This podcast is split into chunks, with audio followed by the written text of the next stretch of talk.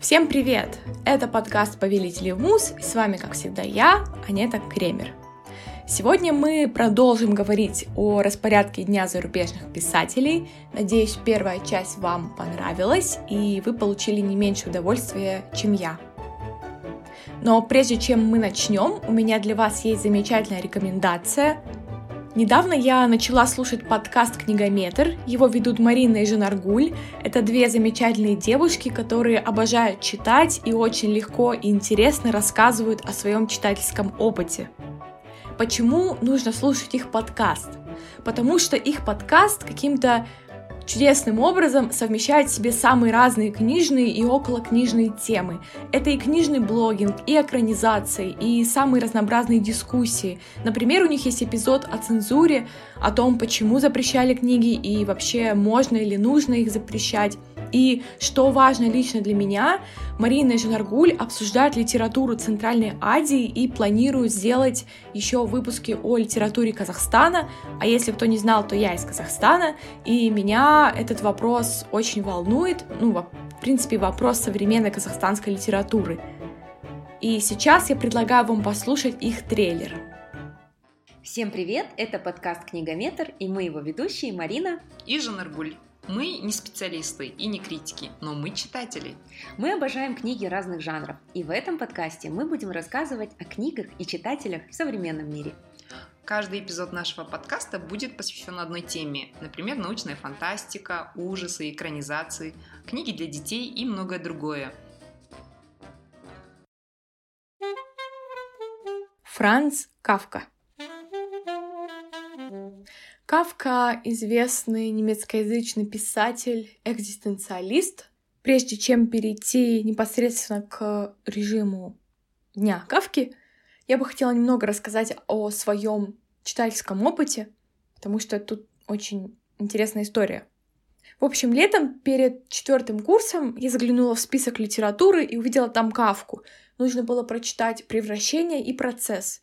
Превращение — это очень маленькая повесть, вы все про нее слышали, где главный герой проснулся утром а, в теле таракана. Процесс — это роман. Для романа он очень маленький, и я думала, я его быстренько прочитаю. Но мне было так тяжело пробираться через этот роман, просто невыносимо. Я в то время возненавидела Кавку, Думала, нет, это вообще не мое. Это какой-то кошмар. Чтобы вы понимали, роман «Процесс» — это роман, в котором главного героя судят непонятно за что. Ни читатель, ни сам герой, ни другие персонажи, никто в романе не говорит, за что судят главного героя. И знаете что? И в конце мы так и не узнаем, за что его судили. А весь роман занимает вот этот процесс суда. И я сейчас вам ничего не проспойлерила, потому что суть не в этом, вообще не в этом. Оказалось так. В общем, когда я это читала, мне все казалось таким бессмысленным, непонятным, тяжелым. Я, в общем, его бросила летом и не дочитала. Потом наступает четвертый курс, нам преподают зарубежку, мы начинаем проходить кавку. Потом еще его задают к экзамену. Помимо устного экзамена была еще контрольная работа, и вот там на выбор было четыре темы, любая из них могла попасться, и среди них был процесс кавки. И вот когда я готовилась к контрольной работе, я перечитала этот роман, и сейчас я могу сказать, что Кавка гений у меня просто, не знаю, от ненависти до любви, мне просто нужно было какое-то, наверное, рациональное объяснение всему этому, и мне в универе это дали. Может быть, когда-нибудь я сделаю книжный клуб, и мы с вами почитаем там процесс Кавки и разберем, в, в чем же там была суть. В общем, на самом деле это очень интересный опыт. Я не знаю, советовать ли вам Кавку читать или нет, но если хотите попробовать, начинайте с превращения, потому что превращение вполне интересно. А потом уже переходите к его другим романам. Итак, э, в 1908 году Кавку принимают на работу, как бы мы сейчас сказали, part-time. Он должен был быть в офисе с 8 утра до 2-3 дня. И для него это было очень комфортно, потому что он мог остальную часть времени посвящать писательству. Тем не менее, он жил в постоянном напряжении, потому что он ютился в тесной квартире со своей большой семьей нормально работать мог только поздно. В 1912 году Кавка писал «Времени у меня в обрез, сил мало, работа моя ужас, дома донимают шум, все время приходится выкручиваться путем всевозможных уловок». И в том же письме он рассказывает о своем расписании. С 8 часов утра до 2 или до половины третьего он на работе, с 3 до половины четвертого обедает, после обеда сон, а вернее, по большей части, лишь попытки заснуть, если не снится какая-нибудь жуть. Блин, ну если бы я была кавкой, мне бы тоже снилась жуть. Неудивительно вообще, учитывая его романы.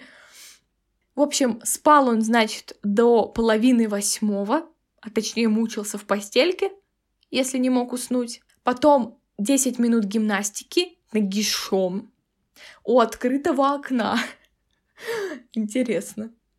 Потом э, час гулял или в одиночестве, или с друзьями.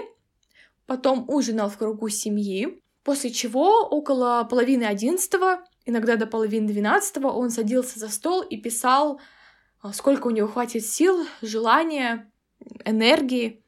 Писал до часу, двух, трех ночи, а однажды даже писал до шести утра. Затем он снова занимался гимнастикой, после чего умывался и в постель.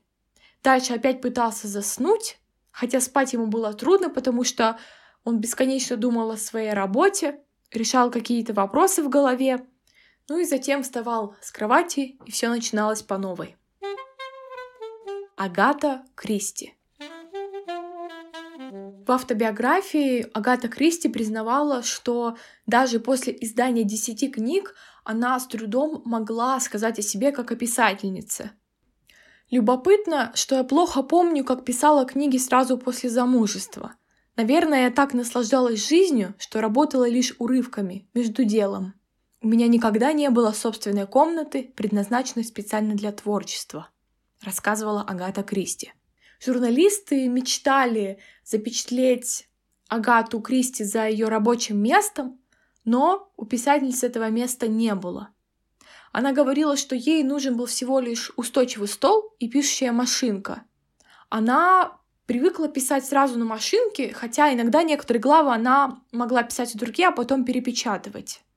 Очень удобно ей было писать на мраморном умывальном столике в спальне или на обеденном столе. Многие друзья удивлялись, потому что никогда не видели, когда она пишет свои книги, на что она отвечала, что вела себя как раздобывшая кость собака, которая исчезает куда-то на полчаса, а потом возвращается с перепачканным землей носом. Она как бы иногда отлучалась идти писать. И когда ей удавалось уединиться, она закрывала дверь и делала все возможное, чтобы ей никто не мешал, забывала обо всем на свете и усердно работала. Фрэнсис Скотт Фитджеральд Все вы наверняка смотрели фильм «Великий Гэтсби», и если вдруг не знали, фильм этот снят по книге Фитджеральда. В начале своей карьеры он отличался хорошей самодисциплиной, в 1917 году Фиджеральд поступил на военную службу и был направлен в тренировочный лагерь. В то время ему было 21, и там он за три месяца ухитрился написать роман в 120 тысяч слов. Писал он, конечно, просто всегда, когда мог, писал вечерами, писал в часы, отведенные для занятий, и всегда прятал свои клочки бумаги, чтобы его ни в чем не заподозривали. Когда же его разоблачили, что он не занимается тем, чем нужно, в часы, отведенные для занятий. Он стал работать по выходным, писал в офицерском клубе с часу дня до полуночи по субботам и с 6 утра до 6 вечера по воскресеньям. А уже в начале 1918 он выслал издателю рукопись, которая после хорошей правки стала романом по эту сторону рая. Отслужив, он уже не мог так хорошо придерживаться определенного распорядка дня. В 1925 году, когда он жил в Париже, он вставал не раньше 11, садился за работу около пяти вечера и трудился где-то до половины четвертого ночи. И это было тогда, когда он работал. А по большей части он проводил ночь, шляясь по барам вместе со своей женой. Писал он, как говорится, приступами. У него были какие-то часы повышенной активности, и ему, например, иногда удавалось за раз набросать 7 или 8 тысяч слов. И этот метод вполне годился для рассказов, и рассказы он как раз предпочитал писать вот так за раз, одним махом. С романами, конечно, такое не прокатит.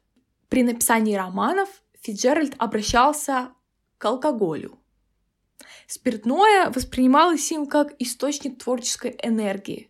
Он предпочитал неразбавленный джин, который действует очень быстро и к тому же, как полагал Фиджеральд, не оставляет запаха перегара.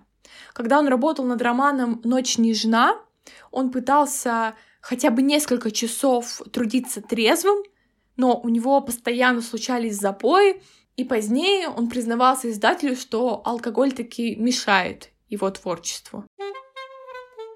Эрнест Хемингуэй Еще один известный писатель-алкоголик. Всю свою жизнь он вставал очень рано, в 5.30 или 6 утра, даже если накануне много пил. В интервью в 1958 он объяснил, почему так рано встает. Дело в том, что когда он вставал рано, все остальные спали, ему никто не мог мешать, а для него это было тоже важно.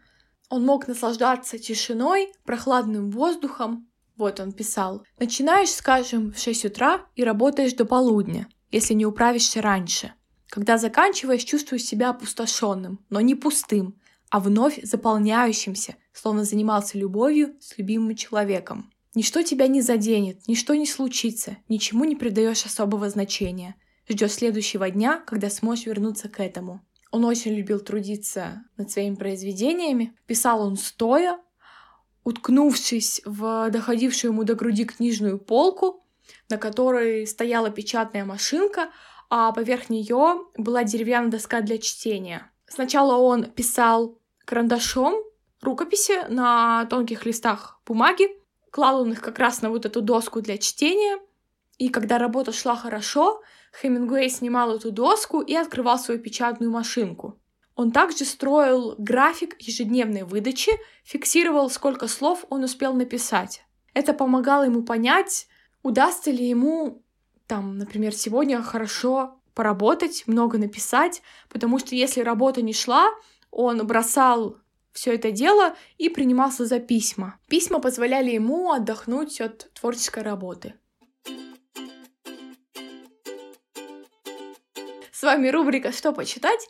Я подумала, а, раз уж мы так много говорим о пристрастии писателей к алкоголю, я хочу рассказать о нескольких книжках, которые посвящены этой теме. Я думаю, они очень любопытны. Первая книга вышла относительно недавно, в 2020 году. Это книга Оливии Лэнг. Это сейчас очень популярный автор. Если вы как-то следите за литературным процессом, вы наверняка ее знаете. У нее вышла книга, которая называется «Путешествие к источнику эха. Почему писатели пьют». Там она как раз разбирает зависимости Эрнеста Хемингуэя, Фиджеральда, Теннесси Уильямса и других известных писателей, и как эти пристрастия переплетаются в их творчестве, насколько это было им на самом деле необходимо или мешало. Вторая книга — это «Муза, где же кружка?» Она тоже вышла в 2020 году в издательстве Альпина Паблишер. Это красивый иллюстрированный путеводитель по истории алкоголя и литературы. Здесь тоже разбираются, какие спиртные напитки пили писатели, как алкоголь влиял на их жизнь и на их творчество. Каждая глава посвящена определенному виду алкогольного напитка. Там есть э, целая история, история пива, история джина, история виски и обзор литературного наследия а, тех авторов, которые как-то были связаны с алкоголем или воспевали его в своих работах. От стихов Амара Хаяма и пьес Шекспира до Стивена Кинга и Венедикта Ерофеева. Помимо того, в этой книге также собраны рецепты любимых напитков писателей, что очень любопытно. Я сама бы, наверное, эту книжку с удовольствием себе приобрела и, может быть, приобрету. Еще есть две книги издательства «Новое литературное обозрение». Книга «Абсент» и книга «Джин», где также рассказываю про истории этих напитков и то, как а, известные люди были с этими напитками связаны. На этом, пожалуй, свои рекомендации я закончу. Джордж Оруэлл. Оруэлла мы знаем, конечно, по антиутопии 1984, по скотному двору. Когда Оруэллу было 31, у него возникли типичные для молодого автора проблемы. Несмотря на то, что он опубликовал свою первую книгу «Фунт лиха в Париже и Лондоне», он не мог, конечно, много на этом заработать, а должность школьного учителя во-первых, занимала очень много времени, да и, в принципе, много денег не приносила, но самым главным было, что, конечно, она не позволяла ему писать. Его тетя, к счастью, придумала для него очень хорошую работу, тоже работу на полставки в лондонском букинистическом магазине. Магазин назывался Book Lovers Corner, уголок книголюба, и это была идеальная должность для Оруэлла. Он вставал в 7 утра, успевал к открытию магазина 8.45, работал там час, потом освобождался до двух дня, и с двух до половины седьмого опять работал. И таким образом, вот это время с утра до э, двух у него были свободные часы, которые он э, мог посвятить писательству, и при этом он был достаточно бодрым, свежим, это было утро. И во второй половине дня, когда он уже приходил на работу, он был удовлетворен тем, что написал, и обслуживал с удовольствием своих клиентов. Вечерами он гулял, потом приобрел себе гриль и приглашал себе гостей по вечерам. Айн Рэнд. Айн Рэнд известна нам, конечно, романами «Атлант расправил плечи», источник. И вот как раз в 1942 году она торопилась закончить источник и обратилась к врачу с просьбой помочь ей преодолеть хроническую усталость. И врач, чтобы она была энергична и продолжала писать, прописал ей бензодрин. Это было тогда еще новое средство. Говоря нашими словами, это амфетамин. И да, конечно, он ей помог, потому что она целый год создавала каждую неделю по большой главе. Работала она этот год на износ днем и ночью, иногда вообще не спала, отдыхала в одежде на диване. И был даже случай, когда она писала целых 30 часов, прерываясь за тем, чтобы только немного поесть, прочесть своему мужу страницу, обсудить с ним что-то по роману. И даже если работа не шла, она все равно оставалась сидеть за письменным столом. Работавшая с ней в более поздние годы машинистка вот так описывала ее привычки. Айн была очень дисциплинированной. Она редко выходила из-за письменного стола. Даже если у нее были затруднения, она предпочитала решать проблему непосредственно за столом, а не бродить по квартире, дожидаясь вдохновения или включать радио и телевизор. Правда, за столом она не всегда писала. Однажды я услышала в кабинете какие-то хлопки и обнаружила, что Айн раскладывает пасьянс. Могла она и почитать газету, или же я заставала ее в неподвижной позе, локти на столе, подбородок уперся в ладони, она курит, смотрит в окно и размышляет. Бензендрин помог писательнице закончить источник, однако избавиться от этого бензендрина она уже не смогла и продолжала принимать амфетамины. Принимала она их на протяжении 30 лет, и это у нее, конечно, вызывало перепад настроения, раздражительность, эмоциональные срывы и даже паранойю. Она еще и была склонна к этому от природы. Дэвид Фостер Уоллес. Опять же, если вы как-то интересуетесь литературным процессом, вы, скорее всего, слышали это имя. Буквально, может, год назад она всколыхнула русскоязычную литературную тусовку, потому что вышел перевод Поляринова «Бесконечные шутки» Дэвида Фостера Уоллеса. Это огромная книга. Я ее читать не собираюсь, я ее боюсь. Да и желания мне, если честно, читать ее нет. По крайней мере, пока. Но да, нашумела она, конечно, знатно. Так вот, по причине недавней популяризации этого автора у нас, я решила его тоже включить в эту подборку, и он у нас сегодня будет последним. Дэвид Фостер Уоллес работал сменами по 3-4 часа, разделял их сном или каким-нибудь развлечением с другими людьми. Вставал он где-то в 11-12 и до 2-3 работал. В 1999 году он говорил, «По истинной правде говоря, я сперматозоид. Дела либо идут, либо не идут. Сейчас я кое над чем работаю, и мне никак не выходит. Все спотыкаюсь, а когда я спотыкаюсь, работать не хочется. И я принимаю драконовые меры. Отлично, сегодня буду работать с 7.30 утра до 8.45 с пятиминутным перекуром.